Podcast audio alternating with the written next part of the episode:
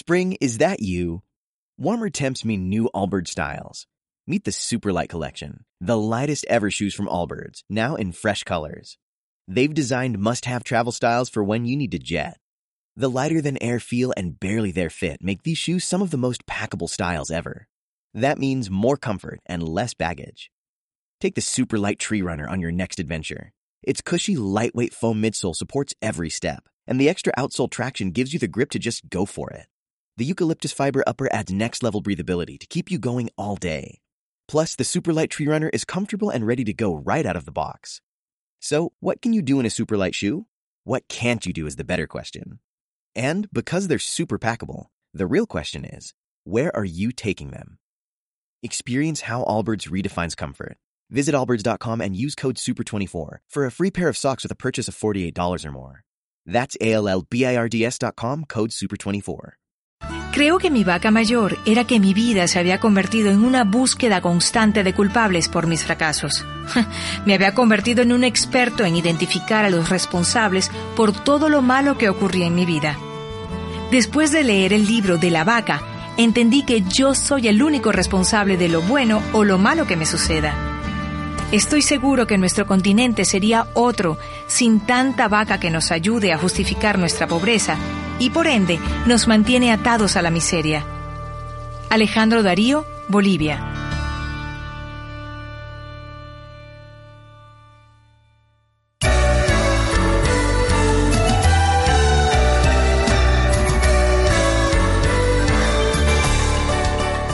Hola, les habla Maru Pardo Quintero. Cuando se publicó la edición electrónica del libro La vaca del doctor Camilo Cruz, los resultados fueron sorprendentes. En menos de cuatro meses, más de 265 mil personas de más de 100 países habían bajado el libro de nuestra página de Internet. Más de 10.000 de estas personas decidieron compartir las excusas y justificaciones de las que habían logrado liberarse con la ayuda del libro. Muchas de ellas le dieron un vuelco total a su vida como resultado de haber aceptado el reto de deshacerse de una vez por todas de las creencias limitantes que habían cargado durante tanto tiempo. De manera que no fue sorpresa alguna que el mismo año que se publicó la edición impresa del libro, esta pronto llegara a convertirse en bestseller internacional y obtuviera el Latino Book Award, o Premio Latino al Mejor Libro de Autoayuda en Español en Estados Unidos. Ahora el Taller del Éxito, empresa líder en el campo del desarrollo personal, se complace en presentar su edición en audiolibro de La Vaca, del doctor Camilo Cruz. Mark Victor Hansen, coautor de la famosa serie Sopa de Pollo para el Alma, dice del doctor Cruz. Camilo está destinado a ejercer una enorme diferencia en el mundo a través de sus obras. La sabiduría, profundidad y fuerza de sus enseñanzas le permiten a sus lectores poner en práctica inmediatamente estrategias que pueden cambiar sus vidas. Mientras que el diario Sun Sentinel de la Florida cataloga al Dr. Cruz como el Tony Robbins hispano. El Dr. Cruz es autor de más de 20 libros y audiolibros en las áreas del desarrollo personal, la excelencia empresarial y el liderazgo. Sus obras, bestsellers internacionales con ventas de más de un millón de ejemplares, lo han convertido en uno de los escritores latinos más prolíficos en los Estados Unidos. Durante más de una década, el Dr. Cruz ha entrenado y capacitado a líderes a todo nivel, desde ejecutivos de compañías del grupo Fortune 500 hasta educadores, empresarios, estudiantes y líderes políticos y comunitarios. Entre quienes se han beneficiado de sus enseñanzas se encuentran ejecutivos de empresas como Goodyear, ATT, 3M, Coca-Cola y Motorola, junto con líderes de cámaras de comercio, instituciones educativas y asociaciones profesionales en Estados Unidos, Latinoamérica y otras partes del mundo. El doctor Camilo Cruz es fundador de tres empresas exitosas, entre las que se destaca el Grupo Taller del Éxito, empresa pionera en el campo del entrenamiento y capacitación personal y empresarial en Latinoamérica y el mercado hispano en los Estados Unidos, y de elexito.com, el primer portal de Internet en español dedicado al crecimiento y desarrollo del potencial humano. Actualmente se desempeña como presidente de Líder, Instituto Latino para el Desarrollo, la Educación y la Responsabilidad, organización cuya misión es proporcionar a los latinos residentes en Estados Unidos las herramientas y estrategias que les permitan alcanzar su sueño americano y convertirse en modelo para las futuras generaciones. Camilo posee un doctorado en química y se ha desempeñado como catedrático en varias universidades en los Estados Unidos, donde ha enseñado física cuántica, termodinámica, química y matemáticas. Los conceptos que escucharás a continuación seguramente cambiarán tu vida, como han cambiado la vida de todos aquellos triunfadores que han aceptado el reto de eliminar sus excusas. Así que bienvenido a La Vaca, una historia sobre cómo deshacerse del conformismo y las excusas que no nos permiten triunfar.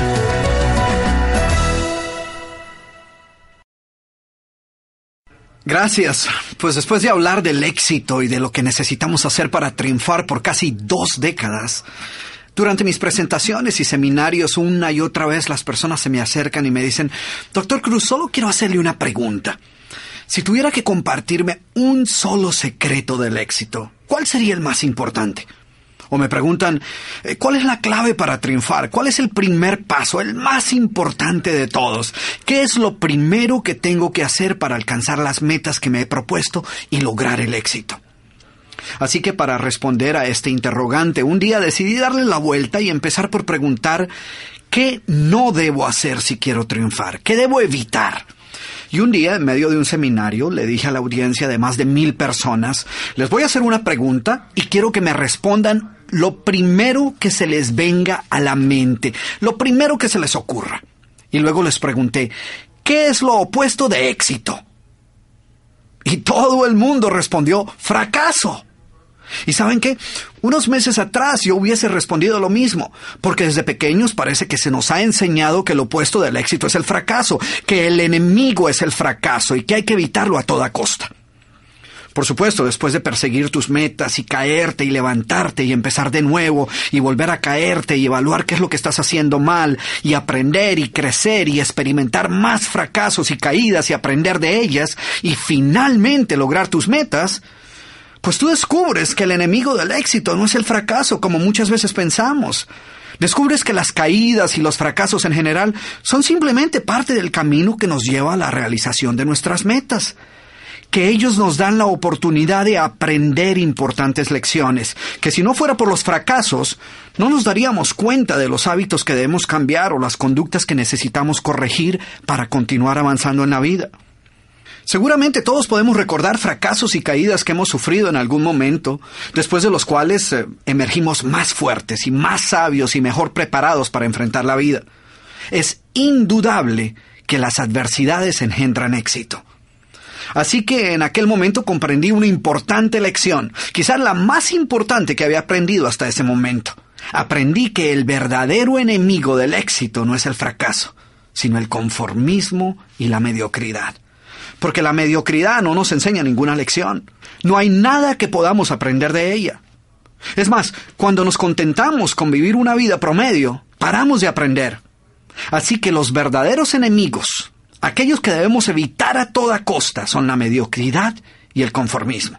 Y quiero hacer énfasis en esto porque muchas personas eluden el fracaso como si fuese una plaga que debemos evitar a cualquier precio. Obviamente no estoy sugiriendo que debamos fracasar a propósito. No obstante, hemos aprendido a temerle tanto a las caídas que en nuestro afán por evitarlas hemos terminado por contentarnos con segundos lugares con tal de eliminar cualquier riesgo que nos pueda ocasionar un fracaso. Terminamos con contentarnos con trabajos mediocres pero seguros en lugar de empezar nuestra propia empresa. O soportamos relaciones de pareja abusivas porque creemos que no hay nada que podamos hacer para cambiar dicha situación. O que si buscamos algo mejor seguramente terminaremos en peores condiciones. Hemos crecido escuchando aquel viejo refrán que dice que más vale poco que nada. Y entonces pensamos que es mejor contentarnos con lo poco que tenemos y ser agradecidos y no querer tener más y arriesgarnos a perderlo todo. O evitamos tomar cualquier tipo de riesgos por miedo a fracasar, porque hemos aprendido una gran mentira, y es que fracaso es sinónimo de fracasado. Y por supuesto, nadie quiere ser un fracasado. Así que mi sugerencia es que en lugar de desperdiciar nuestro tiempo tratando de evitar cualquier caída en nuestra vida, lo que debemos hacer es eliminar todas las excusas y las falsas creencias que conducen a la mediocridad. Y esa es precisamente la historia de la vaca. Un relato sobre cómo librarnos de los hábitos, excusas y creencias que nos mantienen atados a una vida de mediocridad. Mi intención al compartir contigo esta metáfora es que podamos observar los efectos tan devastadores que el conformismo puede tener sobre nuestra vida y los grandes cambios que ocurren cuando finalmente decidimos deshacernos de todas nuestras excusas. Pero me gustaría que fueras tú mismo quien encontraras las enseñanzas que se desprenden de esta historia. Y si cuando termines de escuchar este audiolibro descubres que no aprendiste nada, pues seguramente esa es tu vaca.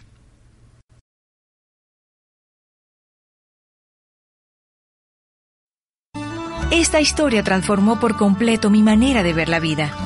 Después de ver lo que he logrado hasta ahora, me doy cuenta que pude haber hecho más si no hubiese tenido la vaca de sentirme conforme con lo poco que había conseguido. A pesar de mi gran potencial, he desperdiciado una gran parte de mi vida en excusas, tales como, bueno, mis padres no me apoyaron lo suficiente y por eso yo batallé tanto para terminar mi carrera. O los problemas económicos en mi familia nunca me han permitido lograr mis metas. Cuando viví en el extranjero, me escondía tras las vacas de ¿cómo voy a sobresalir aquí si este no es mi país? O aquí no quieren a los extranjeros. La lección más importante que he aprendido es que no hay obstáculo más grande que yo misma y que siempre seré lo que yo quiera ser. Liliana Ramos, México.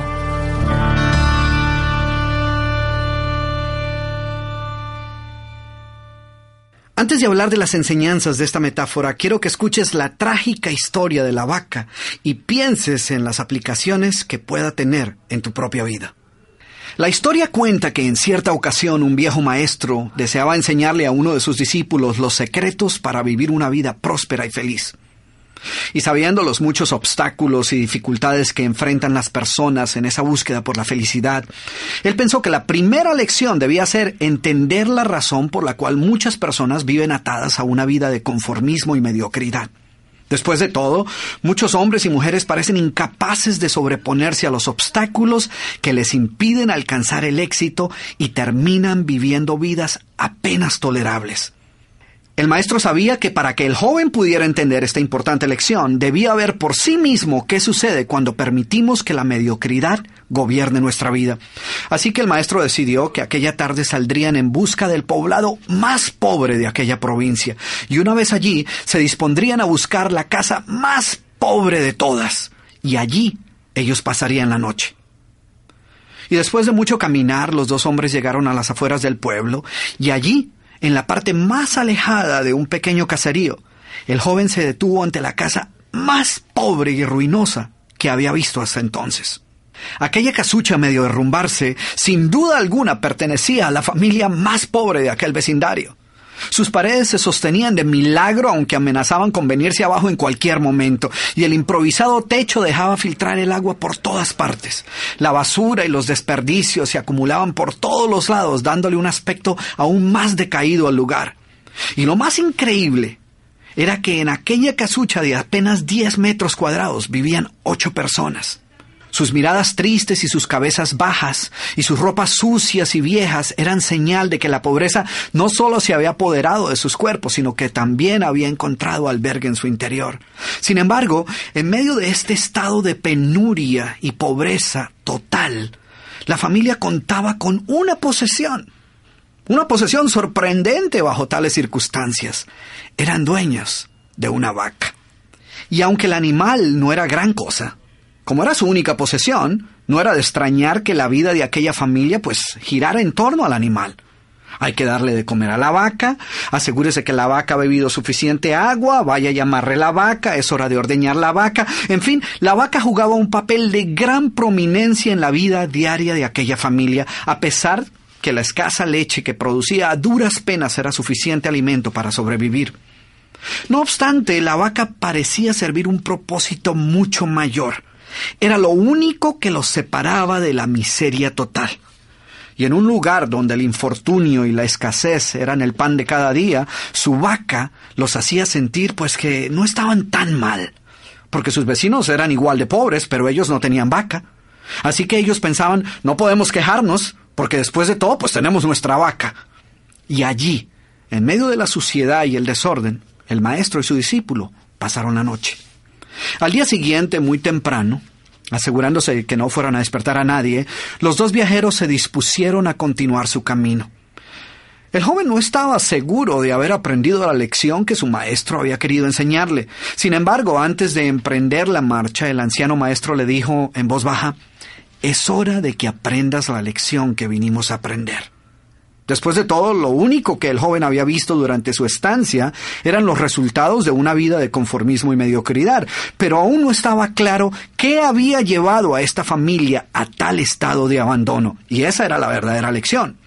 Lentamente el anciano caminó en dirección al lugar donde se encontraba atado el animal a no más de 50 metros de distancia de la casa, y allí, ante la incrédula mirada del joven, y sin que éste pudiera hacer absolutamente nada para evitarlo, el anciano sacó una daga que llevaba en su bolsa y con un rápido y certero movimiento proporcionó al animal una herida mortal que ocasionó que se derrumbara instantáneamente y sin hacer mayor ruido.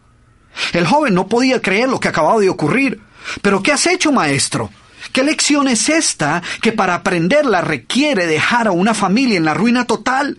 ¿Cómo has podido matar a esta pobre vaca que era su única posesión? ¿Qué va a suceder con ellos ahora? Sin inmutarse ante la preocupación y la angustia de su joven discípulo, y sin hacer caso de sus interrogantes, el anciano se dispuso a continuar su marcha dejando atrás esa macabra escena. El estudiante no podía dejar de pensar que sus acciones habían condenado a muerte a aquella familia. ¿Qué otra suerte podía correr tras haber perdido su única posesión, su única fuente de sustento? La historia cuenta que un año más tarde, el maestro llamó al joven discípulo y le sugirió retornar nuevamente a ver qué había ocurrido con la familia. La sola mención del episodio fue suficiente para despertar en el joven el recuerdo del papel que él había jugado en la suerte de aquella pobre gente. ¿Qué les habría ocurrido? ¿Sobrevivieron el duro golpe? ¿Pudieron empezar una nueva vida? ¿Cómo los encararía después de lo sucedido? Así que a regañadientes el joven emprendió el regreso a aquel lugar y después de varios días los dos viajeros llegaron nuevamente al caserío. Pero por más esfuerzo que hicieron, no lograron localizar la humilde vivienda. El lugar parecía ser el mismo, pero donde un año atrás se encontraba la escuálida casucha, ahora se levantaba una casa grande que aparentemente había sido construida recientemente. Lo primero que cruzó por la mente del joven fue el presentimiento de que la muerte de la vaca hubiera sido un golpe demasiado duro para aquella pobre familia. A lo mejor se habían visto obligados a abandonar aquel lugar y una nueva familia con mayores posesiones se había adueñado del lugar y había construido una mejor vivienda. Todo esto pasaba por la mente del joven mientras se debatía entre acercarse a la nueva vivienda a indagar por la suerte de la familia o continuar su viaje y así evitar la confirmación de sus peores sospechas. ¿Cuál no sería su sorpresa cuando del interior de la casa vio salir al mismo hombre que un año atrás les había dado posada? Al principio el joven no pareció reconocerlo, pero después de unos minutos confirmó que efectivamente se trataba de la misma persona. El joven no podía creer lo que veía. Sus ojos brillaban, vestía ropas limpias, estaba aseado, y su sonrisa y actitud eran muestras de que algo había sucedido. ¿Pero cómo es posible? le preguntó. ¿Qué sucedió durante este tiempo? Hace un año durante nuestra visita fuimos testigos de la inmensa pobreza en la que ustedes se encontraban. ¿Qué ocurrió durante este tiempo para que todo cambiara? El hombre, ignorante de que el joven y su maestro habían sido los responsables por la muerte de su vaca, los invitó nuevamente a su casa y les contó cómo, coincidencialmente, el mismo día de su partida, algún maleante, envidioso de su escasa fortuna, había degollado salvajemente al pobre animal. Y luego continuó, Debo confesar que nuestra primera reacción ante la muerte de la vaca fue una de desesperación y angustia. Por mucho tiempo la pobre leche que producía la vaca había sido nuestra única fuente de sustento. En realidad, ella era lo único que nos separaba de la miseria total. Sin embargo, poco después de aquel trágico día nos dimos cuenta que a menos que hiciéramos algo rápidamente, muy probablemente nuestra propia vida estaría en peligro. Necesitábamos buscar otras fuentes de alimento para nuestros hijos, así que limpiamos el patio de la parte de atrás de la casucha, conseguimos unas semillas y sembramos algunas hortalizas y legumbres para alimentarnos. Después de algún tiempo nos dimos cuenta que la improvisada granja producía mucho más de lo que necesitábamos para nuestro propio sustento, así que decidimos venderle algunos vegetales que nos sobraban a nuestros vecinos y con esa ganancia compramos más semillas. Poco después vimos que el sobrante de la cosecha alcanzaba para venderlo en el mercado del pueblo. Y de repente sucedió. Por primera vez en nuestra vida tuvimos el dinero suficiente para comprar mejores vestimentas y arreglar nuestra casa. De esta manera, poco a poco, este año nos ha traído una vida nueva. Es como si la trágica muerte de nuestra vaca hubiera abierto las puertas de una nueva vida. Y el joven escuchaba atónito el increíble relato. Finalmente logró entender la lección que su sabio maestro quería enseñarle. Era obvio que la muerte del animal no había sido el final de aquella familia, sino por el contrario, había sido el principio de una nueva vida y de mayores oportunidades. El maestro, que había permanecido en silencio escuchando el fascinante relato del hombre, llamó al joven a un lado y le dijo en voz baja, Déjame hacerte una pregunta. ¿Tú crees que si esta familia aún tuviera su vaca, habría alcanzado todo esto que ha logrado durante este año? El joven lo pensó por un momento y luego respondió, seguramente no. Si ves, la vaca, además de ser su única posesión, era también la cadena que los mantenía atados a una vida de conformismo y mediocridad. Cuando ya no pudieron contar más con la falsa seguridad que les daba sentirse dueños de algo, así solo fuera una pobre vaca, tomaron la decisión de esforzarse por buscar algo más. Tuvieron que aprender a ver más allá de sus circunstancias presentes. Y la más importante lección es que la vaca, que sus vecinos veían como una bendición, les daba la sensación de no estar en la pobreza total, cuando en verdad vivían en medio de la miseria.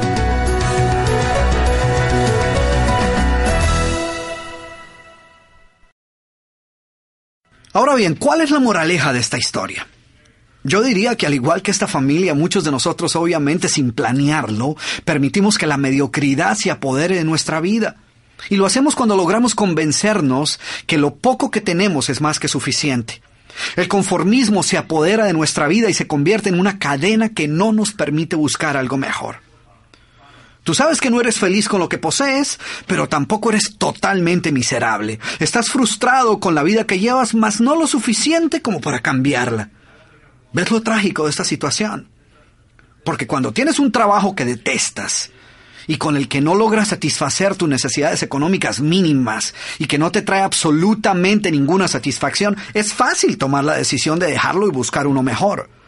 Pero cuando tienes un trabajo que no te gusta, que no te satisface y que no es lo que verdaderamente quisieras estar haciendo, pero que cubre tus necesidades mínimas y te ofrece cierta comodidad, pues es fácil conformarte con lo poco que tienes. Es fácil caer presa de esa idea de dar gracias que por lo menos cuentas con algo. Después de todo, hay muchos que no tienen nada y ya quisieran contar con el trabajo que tú tienes. Al igual que aquella vaca, esta actitud nunca te permitirá progresar. A menos que te deshagas de ella, no podrás experimentar un mundo distinto al actual. Ahora, déjeme hacerles una pregunta.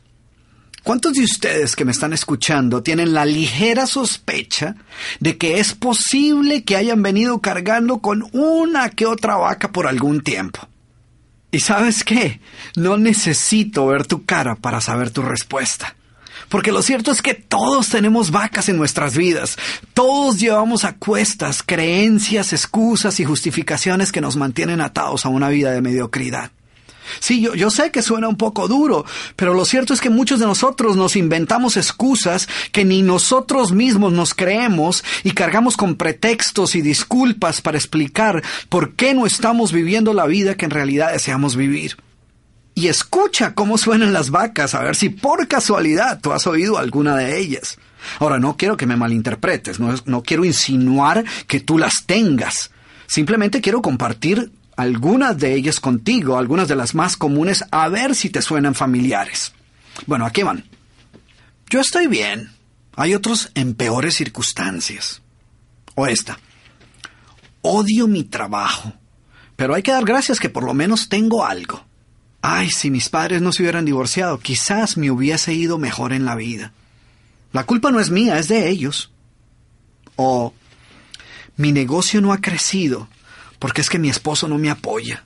Yo no soy la culpable, yo soy la víctima. O me gustaría poder hacer más ejercicio, pero lamentablemente no hay ni un solo gimnasio cerca de donde yo vivo. Qué vaca, ¿eh? No es que yo sea perezoso, lo que sucede es que no quiero empezar nada nuevo hasta que no esté totalmente segura de si puedo dar un 100%. Quisiera leer más, pero no tengo tiempo. No me queda ni un minuto libre. Y pensar que hay personas que tienen la vergüenza de decir esto. ¿eh? Ya sé que debería compartir más tiempo con mis hijos, pero la verdad es que llego demasiado cansado del trabajo. Y pues yo trabajo para proveerles una mejor vida y con ello les estoy mostrando que los amo. ¿Te imaginas el peligro de esta vaca? ¿O qué tal esta? Que es una de las preferidas de los latinos que viven en Estados Unidos. Pues para no hablar inglés no me ha ido tan mal. O yo quiero triunfar, pero es que no estudié, o es que no tengo carro, o es que no hablo inglés, o vivo muy lejos, o soy muy joven y nadie me toma en serio, o soy muy viejo y nadie me escucha. O es que en este país no hay apoyo para los empresarios, o es que mi familia siempre me está criticando, o un montón más de excusas, pretextos y justificaciones que utilizamos a veces sin darnos cuenta y que como la vaca de nuestra historia no nos dejan avanzar, no nos permiten salir adelante y nos mantienen atados a una vida de conformismo, privándonos de ver todas las oportunidades que pueden estar frente a nosotros. Así que ahora déjame hacerte de nuevo esta pregunta, pero ahora déjame hacértela un poco más personal. ¿Crees tú? Sí, tú, tú que me estás escuchando, ¿crees tú que es posible que estés cargando con más vacas de las que debieras? Si has respondido afirmativamente, lo que escucharás en el resto de este programa te ayudará a deshacerte de todas tus excusas, de todos tus pretextos y de todas las justificaciones que has venido utilizando. En otras palabras, aprenderás cómo deshacerte de todas tus vacas. Como muchas personas en mi país, actualmente estoy desempleado. Al leer el libro, me di cuenta del corral de vacas que venía cargando. El mercado está duro, hay demasiada competencia, no tengo capital de trabajo, a esta edad es difícil cambiar, y otra serie de vacas que me tenían atado a la mediocridad. Gracias a la lectura del libro, he visto una luz al final del túnel y poco a poco he echado a andar mi creatividad. ¿Y saben qué? Finalmente, otra vez estoy trabajando en mi futuro en lugar de quejarme de mi pasado. José Carlos González, Perú.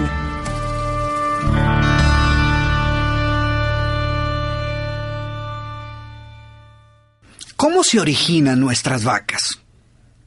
Al igual que con muchos otros malos hábitos, la gran mayoría de nuestras vacas suelen pasar inadvertidas, lo cual les permite ejercer un gran poder sobre nuestra vida. Es más, pocas personas tan siquiera son conscientes de ellas, y menos aún admiten que las tengan. Ellas ni siquiera aceptan que den excusas. Para ellas sus razonamientos no son excusas, sino simplemente explicaciones legítimas de circunstancias que se encuentran fuera de su control. Y así sucede con cualquier excusa. Por ejemplo, ¿te has puesto a escuchar a las personas que siempre llegan tarde a cualquier parte?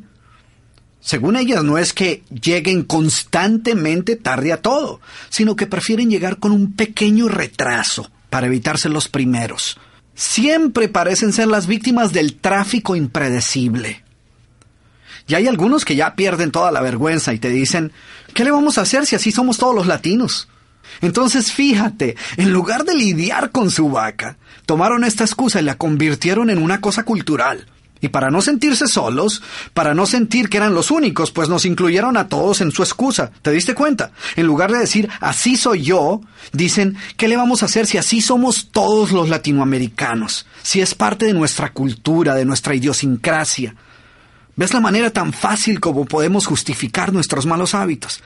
Convertimos nuestros pretextos en explicaciones lógicas. A nuestros miedos preferimos llamarlos precauciones acertadas y a nuestras pobres expectativas simplemente una manera más realista de ver la vida. Nos negamos a aceptar que estemos conformándonos con segundos lugares y preferimos pensar que lo que estamos haciendo es siendo prácticos para evitar decepciones mayores. Nunca admitiremos ser mediocres, eso jamás. Preferimos pensar que lo que estamos haciendo es estableciendo niveles aceptables de rendimiento. ¿Ves lo fácil que es engañarnos a nosotros mismos? Y esta es la razón por la cual muchas personas les es difícil aceptar que puedan contar con alguna vaca en su vida. Para ellas sus justificaciones simplemente no suenan como excusas. Y la razón es porque no todas las vacas mugen como vacas y lucen como vacas. Ellas vienen disfrazadas de diferentes maneras que las hacen menos reconocibles y más tolerables. Preferimos llamarlas de mil maneras más aceptables, de manera que nos produzcan menos remordimientos. Y eso es precisamente lo que las hace tan peligrosas y por lo cual debemos aniquilarlas si deseamos triunfar. Yo sé que suena un poco violento hablar de matar tus vacas. Sé que seguramente preferirías si te pidiera que realizaras un cambio de actitud, o que trataras de modificar tu comportamiento, o que buscaras cambiar tus malos hábitos, pero la verdad es que aunque tratemos de suavizar estos términos, esto no nos va a ayudar a deshacernos de ellos. Así que en esta metáfora la vaca representa todo pretexto, justificación, mentira, duda, miedo, evasiva, excusa o falsa creencia que nos mantiene atados a una vida de mediocridad y nos impide lograr la calidad de vida que en verdad merecemos. En general, toda vaca pertenece a una de estas dos categorías, las excusas o las actitudes limitantes. En la categoría de las excusas se encuentran las justificaciones, los pretextos, las evasivas, las disculpas y las famosas mentirillas blancas. Mientras que en la categoría de actitudes limitantes están los miedos, las dudas, las explicaciones racionales, las limitaciones y las falsas creencias. Y todos nosotros hemos utilizado alguna de estas modalidades en algún momento de nuestra vida.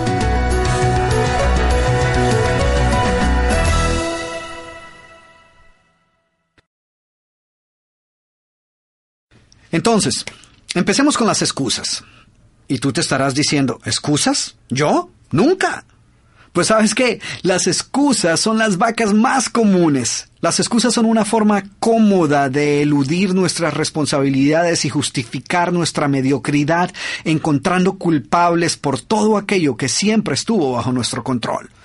Las excusas son una manera de decir, yo lo hice pero no fue mi culpa. No he podido triunfar en mi negocio, pero la culpa es del presidente que dañó toda la economía. Reprobé el examen, pero la culpa fue del maestro que no nos dio suficiente tiempo para estudiar. No he avanzado en mi trabajo, pero la culpa es de mi jefe que no aprecia mi talento. Fracasé en mi matrimonio, pero la culpa fue de mi esposa que no hizo un esfuerzo por comprenderme. ¿Y qué tienen todas estas excusas en común? Todas sirven un solo propósito librarnos de toda responsabilidad y colocarnos en el papel de víctima. La culpa no es mía, yo quería, yo tenía las mejores intenciones, que conste que yo estaba dispuesto, pero la culpa es de mi esposa o mi esposo o del jefe o de mi grupo o del gobierno o de mi socio o de la economía o de mi auspiciador o del mayor culpable de todos, el destino. Y lo peor de todo es que mientras pensemos que la culpa es de alguien más, no haremos absolutamente nada para remediar dicha situación. Después de todo, no es nuestra culpa. Hay solo tres verdades acerca de las excusas. La primera es que si verdaderamente quieres encontrar una disculpa para justificar cualquier cosa, ten la plena seguridad que la hallarás sin mayor dificultad. Lo segundo, de lo cual puedes estar seguro, una vez comiences a utilizar cualquier excusa, es que encontrarás aliados Sí, no importa qué tan increíble y absurda pueda sonar tu excusa, vas a encontrar personas que la crean y la compartan. Tanto así que las escucharás decir, yo sé cómo te sientes, porque a mí me sucede exactamente lo mismo. Finalmente, la tercera verdad acerca de las excusas es que una vez las utilices, notarás inmediatamente que nada habrá cambiado. El problema que estabas evitando enfrentar mediante la excusa continuará igual. No habrás avanzado hacia su solución, sino que por el contrario habrás retrocedido. Peor aún, cada vez que utilizas dicha excusa, la llevas un paso más cerca de convertirse en tu realidad. Por ejemplo, cada vez que dices no tengo tiempo para justificar el no hacer lo que sabes que debes hacer, pierdes un poco más el control sobre tu tiempo y tu vida. Y pronto comienzas a notar que estás viviendo una vida reactiva, de urgencia en urgencia, sin tiempo para hacer aquello verdaderamente importante para ti. Con cada uso de tu excusa, con cada vez que dices no tengo tiempo, esta excusa adquiere una mayor validez hasta que termina por convertirse en verdad. Porque lo cierto es que todos tenemos todo el tiempo que necesitamos, ni un minuto más ni un minuto menos. Tanto el triunfador como el fracasado cuentan con 24 horas en su día. La única diferencia entre ellos es la manera como eligen invertir su tiempo. Indudablemente las excusas son una manera simple de evitar lidiar con el peor enemigo del éxito, la mediocridad. Así que olvídate de las excusas. Piensa, tus amigos no las necesitan y tus enemigos pues no las van a creer de todas maneras, así que comienza por eliminar tus excusas. Yo no podía creer que mereciera el trato que recibía de mi pareja. Cuando leí que las vacas no eran personas, creí que mi caso era la única excepción. Llevaba una relación con mi pareja de poco menos de un año, pero su actitud negativa me estaba causando un gran daño. Mi autoestima era muy baja en esa época. Finalmente, comprendí que la verdadera vaca era creer que estaba condenada a esta relación. Así que decidí terminarla y seguir adelante he decidido nunca volver a conformarme con menos de lo que creo merecer. Roxana Reyes, Costa Rica.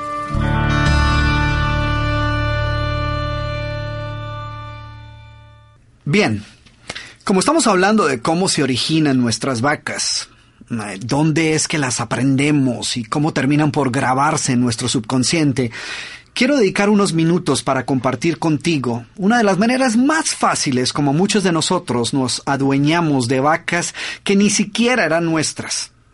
Muchas de ellas eran vacas que andaban circulando así por las calles, en la escuela, en la casa y en muchos otros lugares, y pasaban inadvertidas porque no iban con un letrero grande al frente que decía Alerta, soy una vaca, ni tenían una etiqueta que dijera excusa o justificación o pretexto, porque si fuera así, pues nosotros las evitamos. El problema es que como siempre van disfrazadas, pues no las reconocemos. Ellas vienen camufladas como aforismos, refranes, adagios y otros dichos populares que uno cree que tienen que ser ciertos porque después de todo, por algo debe haber sido que se convirtieron en dichos populares. Pero lo cierto es que lejos de ser verdades, muchos de estos dichos son simplemente vacas que al ser compartidas por muchas personas y repetidas con cierta frecuencia, terminan por convertirse en adagios y refranes que adoptamos como si fueran verdades absolutas, a pesar de que en la mayoría de los casos no son más que mentiras revestidas de una fina capa de algo que se asemeja a la verdad. Porque la verdad sea dicha, la mayoría de los dichos son vacas son excusas a las que convenientemente les atribuimos un gran valor porque nos ayudan a justificar nuestra mediocridad. Y yo he encontrado cientos de ellos. Pero solo para que veas que lo que estoy diciendo es verdad, voy a compartir contigo cinco dichos o refranes populares que escogí así al azar, para que seas tú quien juzgues qué tanta verdad encierran estos dichos. Aquí va el primero. Es mejor malo conocido qué bueno por conocer. ¿Te imaginas eso? El segundo, lo importante no es ganar o perder, sino haber tomado parte en el juego. Qué vaca, ¿eh? Tercero, ojos que no ven, corazón que no siente. Y a lo mejor no te suena tan dañina, pero ahora vemos. Cuarto, ah, esta sí que es una vaca, ¿eh? Pobres pero honrados. Y el quinto, perro viejo no aprende nuevos trucos. ¿Te has preguntado si estos refranes encierran alguna verdad? Porque vale la pena examinar si esos dichos son ciertos o no. Y más importante aún, ¿cuál es el verdadero precio que estamos pagando por utilizarlos? Porque muchos de nosotros no solo los utilizamos, sino que los creemos y hasta con orgullo se los compartimos a otras personas sin creer que nos estén causando algún daño. Imagínate, por ejemplo, lo ilógico de decir no a una nueva oportunidad y preferir mantenerse en una situación desventajosa porque es mejor malo conocido que bueno por conocer. Sin embargo, ¿cuántas personas conoces tú que le dicen no a una nueva oportunidad profesional, a la oportunidad de empezar un nuevo negocio y prefieren quedarse en un trabajo del cual no disfrutan, que no los está llevando a ningún lado, porque como dice el dicho, es mejor malo conocido que bueno por conocer. Eso es equivalente a decir, odio lo que estoy haciendo, no me gusta mi trabajo, no puedo soportar esta situación ni un minuto más, sin embargo, prefiero quedarme en ella y no arriesgarme a que de repente termine en una situación peor. ¿No te parece absurdo? Pero tan increíble como pueda parecerte, esta vaca, que se ha convertido en un refrán tan popular, es responsable por cientos de miles de personas que están en trabajos que no los está llevando a ningún lado, o que son víctimas de relaciones abusivas, o que no se atreven ni siquiera a mirar qué otras opciones tienen. Porque de alguna manera, por alguna razón se les ha metido en la cabeza que es mejor no arriesgar esa vida de mediocridad y correr el riesgo de terminar peor. Entonces continúan caminando por ese callejón sin salida y prefieren más bien no pensar en las oportunidades que puedan haber allá afuera. Fíjate lo peligroso de ese refrán que muchas veces nosotros repetimos hasta con cierto humor sin creer que nos esté haciendo ningún daño. Y ahora, ¿qué me dices de esta vaca? Lo importante no es ganar o perder, sino competir. ¡Qué vaca! Eh? Porque, ¿cómo le vas a ayudar a utilizar su potencial al máximo a una persona que piensa que no hay mayor diferencia entre ganar o perder? Sin embargo, el mayor problema es que, a menos que la examines con cuidado, esta vaca tiene ciertos rasgos nobles. Recuerdo que en uno de mis seminarios una persona me reprochó el hecho de que yo ponía demasiado énfasis en la importancia de triunfar y me decía que yo le daba demasiada importancia a ganar y pues que ganar no era lo más importante y pues ya no se pudo aguantar más y entonces decidió hacernos un regalo a toda la audiencia y a mí en especial. ¿eh? Y fue ahí cuando dijo, porque recuerde, doctor Cruz, que como dice el sabio refrán, lo importante no es ganar o perder, sino competir. Y yo pues eh, sin ninguna intención de ofender a esta persona, pero con todas las intenciones de dejar claro de una vez por todas si este refrán es cierto o no, le pregunté no solo a él, sino a toda la audiencia. Les dije, a ver, si lo importante no es en realidad ganar o perder, levanten la mano a aquellas personas a las que no les molestaría demasiado perder en el juego de la vida. A ver, levanten la mano. ¿Cuántas personas crees tú que levantaron la mano? Ninguna. Ni siquiera la misma persona que nos había compartido esta perla de sabiduría. Porque lo cierto es que si todo lo que estuviéramos perdiendo fuera una partida de ajedrez, pues quizás eso no represente mayor cosa. Pero cuando son tus sueños, tus metas y tu felicidad lo que está en juego, no creo que deberíamos aceptar tan tranquilamente la posibilidad de perder. Además, antes de apresurarnos a adoptar un nuevo principio, debemos considerar la fuente de donde vino. ¿Quién crees tú que fue la primera persona que utilizó este refrán? Pues yo supongo que un perdedor. Esta vaca es ciertamente un monumento a la mediocridad.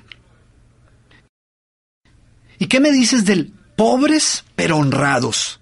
La vaca predilecta de las personas que no han podido salir de la pobreza financiera.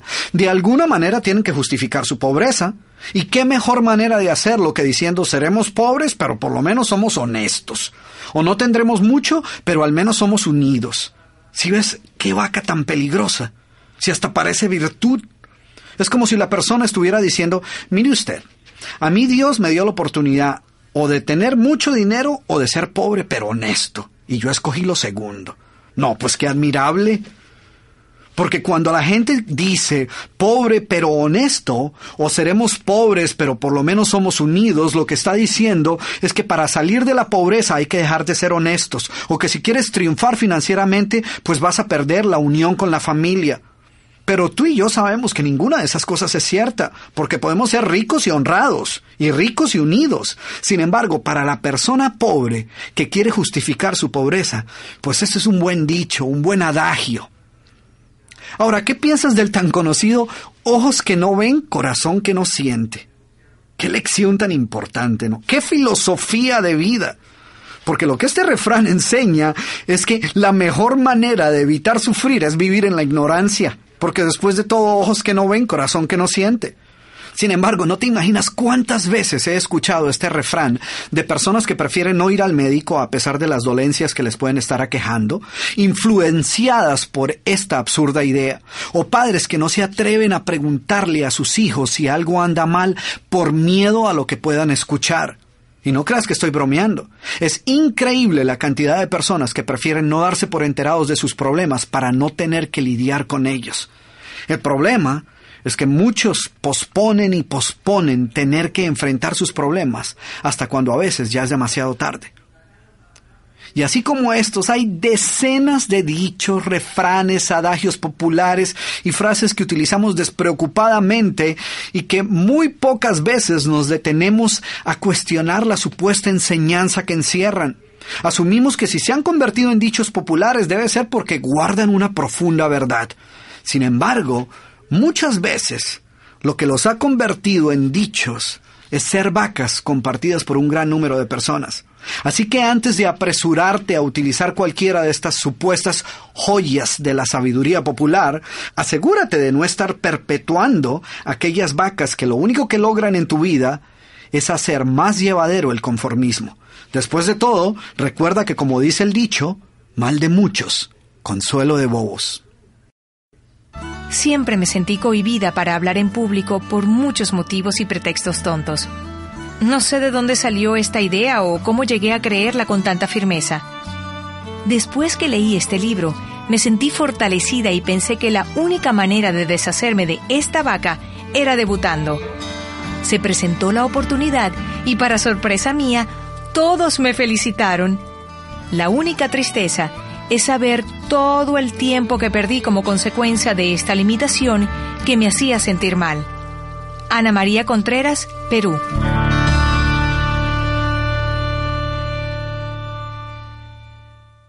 Anteriormente dije que las vacas pertenecen a una de dos categorías, las excusas y las actitudes limitantes. Ya hablamos de la primera, ahora hablemos un poco de la segunda.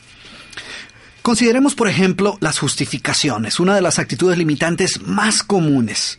Explicaciones con las cuales tratamos de convencernos a nosotros mismos y a los demás que la situación no está tan mal como parece. Muchas personas derrochan gran cantidad de tiempo justificando y explicando por qué deben continuar en una situación en la cual es obvio que no quisieran estar. Prefieren eh, fabricar complejas explicaciones para justificar quedarse en un mal trabajo en lugar de hacerlo obvio, buscar otras opciones y al final terminan por convencerse a ellos mismos de que el quedarse es la mejor alternativa. Cuando pienso acerca de los efectos devastadores de las justificaciones, recuerdo una señora que se acercó a mí durante una presentación que me encontraba realizando en una librería. Ella quería que yo le ayudara a desarrollar una mejor actitud hacia su trabajo. ¿Por qué no me dices un poco acerca de tu trabajo? le pregunté. Y lo primero que me dijo fue, odio mi trabajo. Mi jefe es un cínico y no aprecia mi trabajo. Y lo peor de todo es que no estoy haciendo aquello para lo cual me preparé. He tratado de ser positivo, pero el solo hecho de tratar de llegar a mi trabajo cada mañana se ha convertido en una pesadilla. Y después de esto, ella prosiguió a darme suficientes razones de por qué, tristemente, ella pensaba que no tenía otra opción más que quedarse ahí. Cuando finalmente me preguntó qué podía aconsejarle para sobrellevar su situación laboral de una manera más positiva, le dije, renuncia, busca otro trabajo, descubre algo que ames hacer.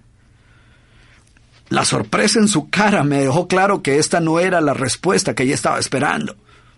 La verdad, no creo que ni tan siquiera fuera una opción que ella hubiese considerado. Le expliqué que nuestra meta nunca debe ser el aprender a soportar aquello que odiamos, sino descubrir aquello que amamos hacer. La vida es demasiado corta para derrocharla haciendo cosas que odiamos. En ocasiones las actitudes limitantes toman la forma de falsas creencias acerca de nuestras propias habilidades o acerca de las demás personas o el mundo que nos rodea, creencias que no nos permiten utilizar el potencial al máximo.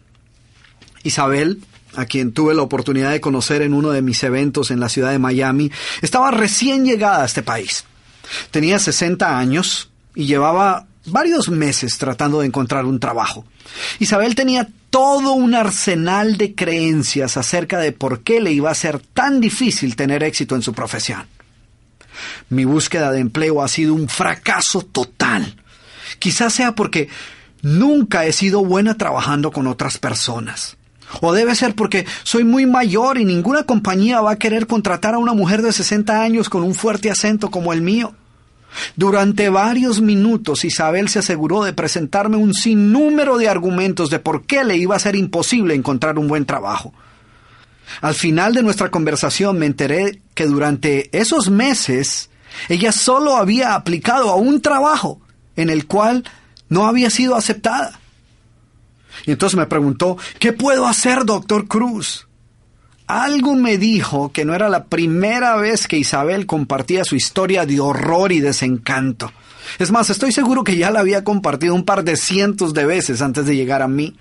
Por esta razón le dije, bueno, primero, quiero que dejes de contar esta historia. Y segundo, esperemos a que recibas 100 rechazos antes de apresurarnos a referirnos a tu búsqueda de trabajo como un fracaso total. ¿De acuerdo? Solo cuando hayas recibido 100 rechazos nos preocupamos de encontrar una nueva estrategia de búsqueda de trabajo. Tres meses más tarde, coincidencialmente me encontraba realizando otro evento en la misma ciudad y nuevamente Isabel hizo su aparición. Y caminó hacia mí abriéndose así paso entre la gente y, y con una voz llena de orgullo y entusiasmo me dijo, dos. No tuve que recibir más que dos rechazos antes de encontrar un gran trabajo. Y llevo dos meses y medio en él y estoy muy contenta. Y en verdad se veía muy feliz. Isabel era una nueva persona. Y te cuento esta historia porque esta es una muestra de lo que puede suceder cuando nos liberamos del enorme peso de cargar con tantas vacas a cuestas. Otra de las actitudes más limitantes que existen es el pesimismo. Y el pesimismo es un gran ejemplo de cómo comienzan a tomar forma muchas de nuestras vacas. Los pesimistas viven en un mundo deprimente, negativo, mientras los optimistas viven en un mundo positivo y lleno de oportunidades. Pero la verdad, por supuesto, es que los dos comparten el mismo mundo. La verdadera diferencia entre la vida que ellos experimentan y los resultados que obtienen son solo la consecuencia lógica de su actitud y sus pensamientos dominantes. En cierta ocasión, hablando con una persona particularmente negativa, descubrí el que creo yo es el comienzo de las actitudes pesimistas de muchas personas. En respuesta a un comentario que yo le hice sobre su visión un tanto pesimista del mundo, él rápidamente respondió con la tan familiar frase, yo simplemente estoy siendo realista. Y esta sí que es una vaca mayor, ¿eh? Seguramente tú habrás encontrado a una de esas personas que emplean gran cantidad de tiempo tratando de convencerte de que sus actitudes negativas no son más que expectativas realistas. De hecho, si le preguntas a una persona positiva si es optimista, con seguridad te dirá que sí. No obstante, si le preguntas a una persona negativa si es pesimista, seguramente te responderá algo así. Yo no soy pesimista, yo simplemente soy realista. ¿Ves por qué este pensamiento es una vaca? Si aceptas que eres pesimista, negativo y amargado, pues es posible que tarde o temprano decidas que necesitas cambiar y optes por buscar ayuda para hacerlo. Sin embargo, si crees que solo estás siendo realista, pues lo más probable es que no sientas la necesidad de cambiar. Después de todo, ser realista es tener los pies sobre la tierra y ver las cosas tal como son. O por lo menos eso es lo que dicen los realistas. No obstante, si observas con cuidado, te darás cuenta que las denominadas personas realistas tienden a ser pesimistas y tener bajas expectativas. Ser una de esas personas realistas no solo te impide ver tu propio pesimismo, sino que actúa como un lente a través del cual ves e interpretas el mundo que te rodea. Por ejemplo, si te pones unos lentes oscuros, pues todo lo vas a ver oscuro. Si utilizas unos lentes de color verde, pues todo lo verás verdoso. De la misma manera, los pesimistas tienden a enfocarse en los problemas y no en las soluciones. Tienden a ver con mayor claridad sus debilidades que sus fortalezas y suelen tener expectativas mucho más bajas que la persona promedio.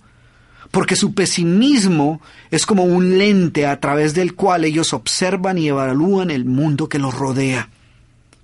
Y no es que hayan nacido así. Su pesimismo es un comportamiento aprendido. Así que como ves, las vacas suelen adoptar formas y disfraces que dificultan que las reconozcamos como tales. Lo cierto es que a pocas personas les gusta admitir que tienen vacas en su vida. Prefieren aceptarlas como cargas ineludibles que el destino ha depositado sobre sus hombros, sobre las cuales ellas tienen muy poco o ningún control. Recuerda que en general toda idea que te debilite, que te dé una excusa o te ofrezca una escapatoria para eludir la responsabilidad de lo que debes hacer, es seguramente una vaca. Y de la misma manera que muchas grandes mentiras comienzan como una simple mentirilla blanca, las enormes y bien desarrolladas vacas con que cargamos a lo largo de toda nuestra vida han comenzado como inocentes y mansas terneras. Cuando debí moverme a un nuevo país, descubrí que había muy poca demanda para mi profesión. Y el solo tener que pensar en trabajar en algo totalmente nuevo para mí era suficiente para crear gran ansiedad y temor acerca del futuro. Por largo tiempo, esta vaca me impidió aprender cualquier disciplina que se encontrara en un área distinta a aquella que había estudiado. Yo pensaba, zapatero a tus zapatos. Después de todo, ¿Qué iban a pensar mis padres, mi familia o mis amigos si se enteraban que había abandonado mi profesión original? El hacer esto era aceptar que todos esos años que había invertido en mis estudios universitarios habían sido una pérdida de tiempo. ¿Qué sucedería si después de hacer un cambio descubría que no contaba con las aptitudes y habilidades necesarias para triunfar en lo que escogiera? Todas estas dudas me mantenían paralizado incapaz de tomar cualquier decisión. Finalmente, acepté el reto de iniciar estudios en un campo totalmente nuevo y ahora disfruto mi vida profesional más que nunca. José Luis Ferrer, Australia.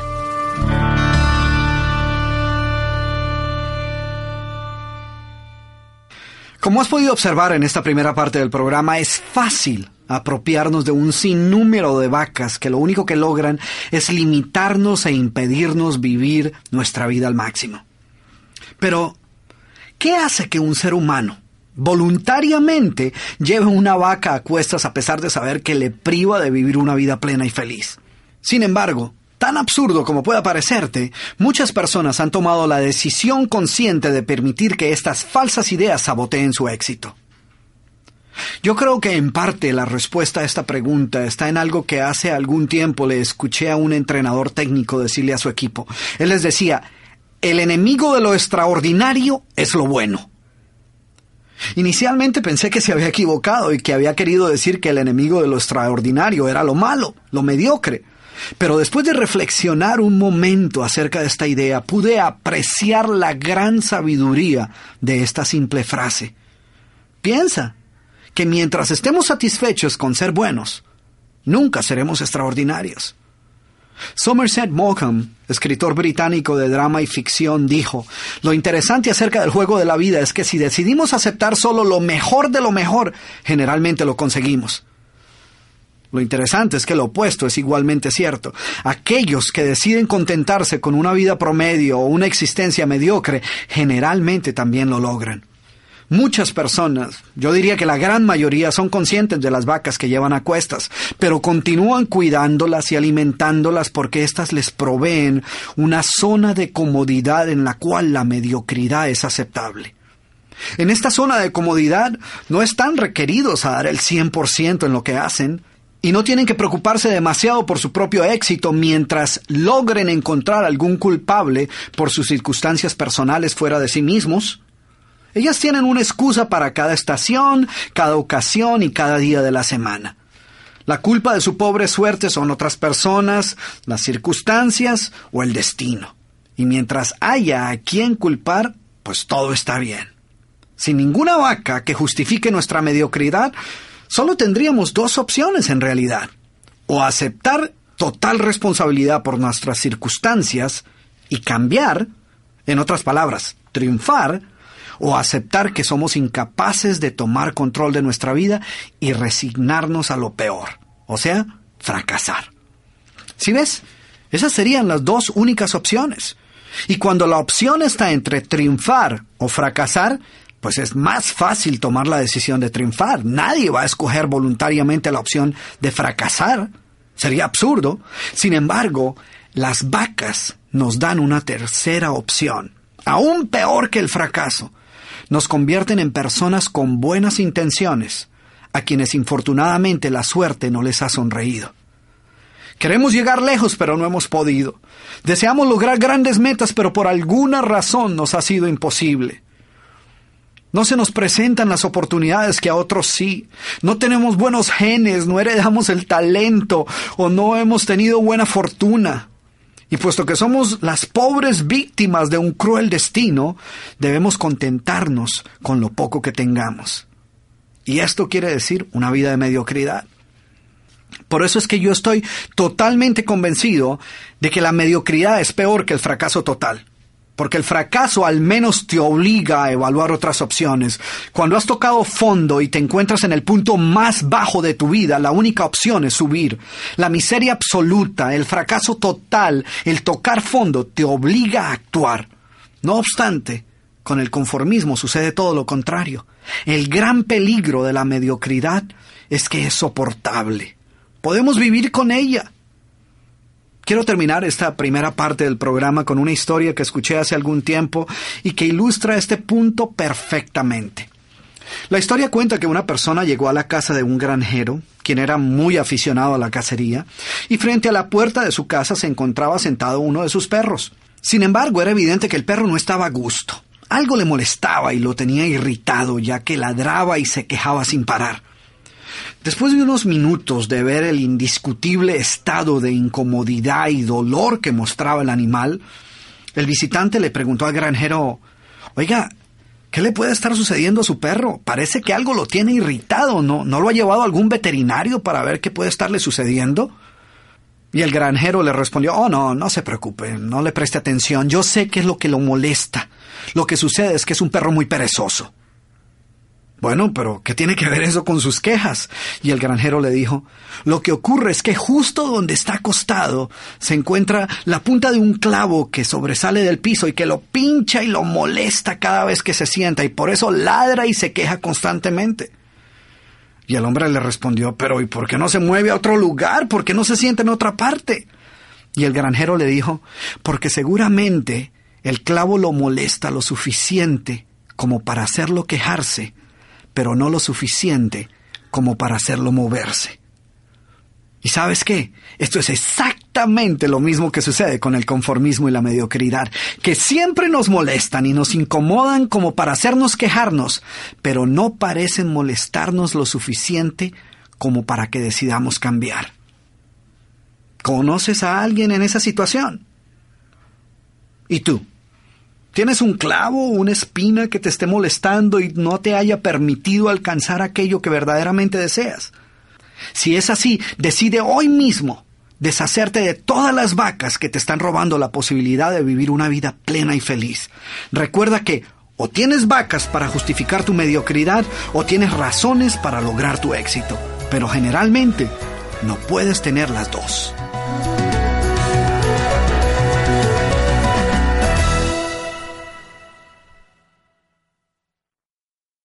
En Sherwin Williams somos tu compa, tu pana, tu socio, pero sobre todo somos tu aliado, con más de 6.000 representantes para atenderte en tu idioma y beneficios para contratistas que encontrarás en aliadopro.com. En Sherwin Williams somos el aliado del PRO.